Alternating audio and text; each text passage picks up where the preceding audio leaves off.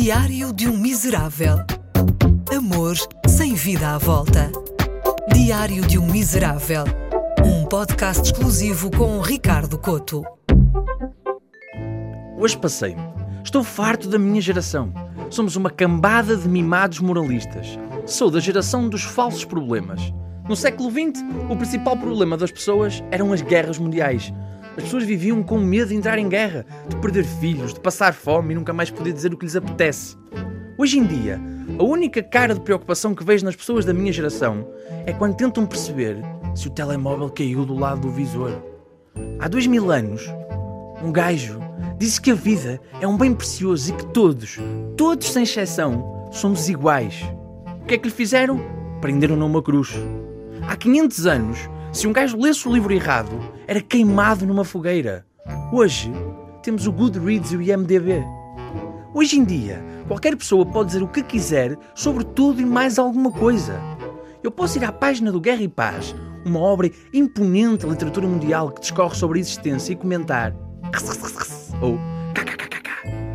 Posso ir à página da lista de Schindler, uma obra fantástica sobre o drama do Holocausto, e comentar com a letra completa do Oh Mila. É fácil dizer que tudo está perdido e não reconhecer o nosso próprio privilégio. O que não queremos admitir é que a nossa vida depende da confiança que temos uns nos outros. Todos os dias temos de esperar o melhor uns dos outros. Deixar o filho no infantário, entregar o corpo aos médicos, apanhar um táxi. O sofrimento humano está na nossa cabeça como as coisas que aprendemos na primária. Nós temos conhecimento delas, mas não pensamos ativamente como os rios ou a tabuada. A fome em África é um exemplo perfeito de um problema horrível que nós conhecemos, mas não enfrentamos. O mundo é tão sádico que o único momento das nossas vidas em que entramos em contacto com o problema da fome é quando há alguma reportagem no telejornal. E a que horas é o telejornal? A hora do almoço e a hora do jantar. Meu Deus, coitados a passar fome. Passas-me sal? A nós, cidadãos ocidentais da sociedade desenvolvida, é concedido o privilégio de poder reclamar com a comida. Nós temos aplicações para avaliar restaurantes. Em África, não há zumato. Em África, o pesadelo na cozinha não seria sobre encontrar baratas numa cozinha, seria sobre encontrar uma cozinha. E já agora, expliquem àquelas crianças que de vez em quando sobra comida. Às vezes assamos lombo e sobram umas fatias. Em África não há restos, não há sobras.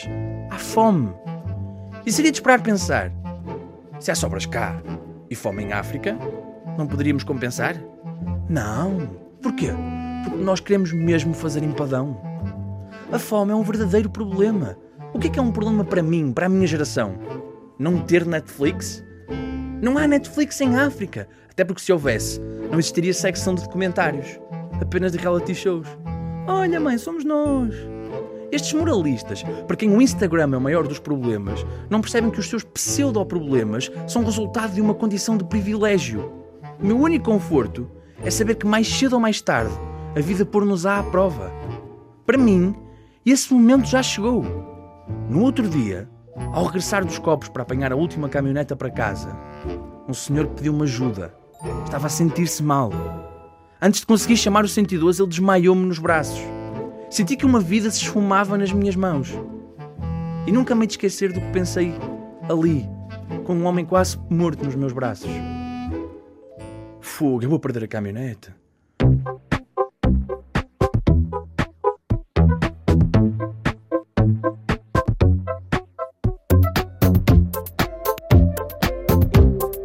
Diário de um Miserável. Um podcast exclusivo com Ricardo Coto.